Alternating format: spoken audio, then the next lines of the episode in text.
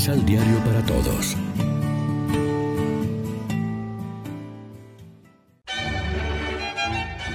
Proclamación del Santo Evangelio de nuestro Señor Jesucristo, según San Marcos. En esos días estuvo otra vez con muchísima gente y sin nada que comer.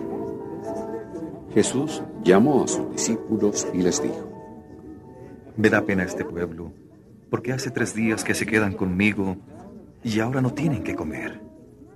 Si los mando en ayunas a sus casas, desfallecerán por el camino, pues algunos han venido de lejos. Sus discípulos le contestaron, ¿De dónde podríamos sacar en esta soledad el pan que necesitan? Él les preguntó. ¿Cuántos panes tienen? Respondieron. Siete. Entonces, él mandó a la gente que se sentara en el suelo y, tomando los siete panes, dio gracias los partió y empezó a darlos a sus discípulos para que los repartieran, y ellos se los sirvieron a la gente. Tenían además unos pescaditos. Jesús pronunció la bendición y mandó que también los repartieran. Todos comieron hasta saciarse, y de los pedazos que sobraron recogieron siete cestos. Unas cuatro mil personas habían comido. Luego Jesús los despidió. Enseguida subió a la barca con sus discípulos y fue a tierra de Dalmanut. Lección Divina Amigos, ¿qué tal? Hoy es sábado 10 de febrero. La iglesia celebra la memoria de la Virgen Santa Escolástica y a esta hora, como siempre, nos alimentamos con el pan de la palabra. El Evangelio es un permanente llamado a nuestra conciencia y nos muestra cómo Jesús se preocupa entrañablemente de saciar el hambre de la multitud, porque como dice el Papa Francisco, el hambre es una acción criminal. La alimentación es un derecho inalienable. Lo cierto es que, más allá de argumentos ideológicos, los cristianos no hemos logrado conseguir con nuestras acciones que hoy ya no haya personas que mueran de hambre o de sed. Son muchísimos los que aún viven sin un techo o sin acceso al cuidado de su salud.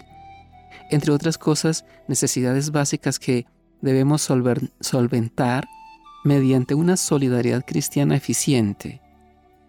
En cuanto somos los nuevos discípulos de Jesús, es nuestra misión mirar a la humanidad que sufre, que vaga insegura por desiertos entre tantos interrogantes y situaciones amenazantes.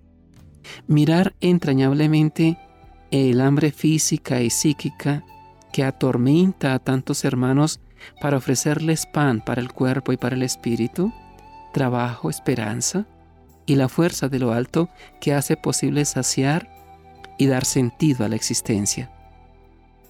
Reflexionemos.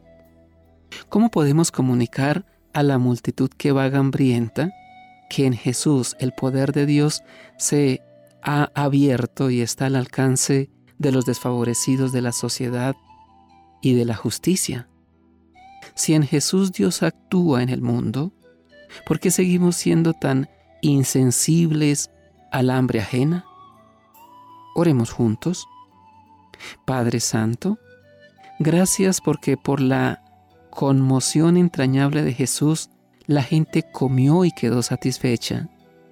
Gracias porque nos sigues confiando la misión de saciar el hambre de los miles y miles que la padecen injustamente y porque mantienes viva nuestra conciencia cristiana con la fuerza de tu Espíritu Santo.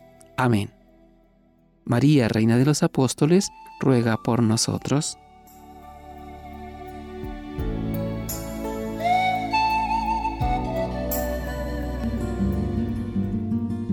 Complementa los ocho pasos de la Alexio Divina adquiriendo el emisal Pan de la Palabra en Librería San Pablo o distribuidores.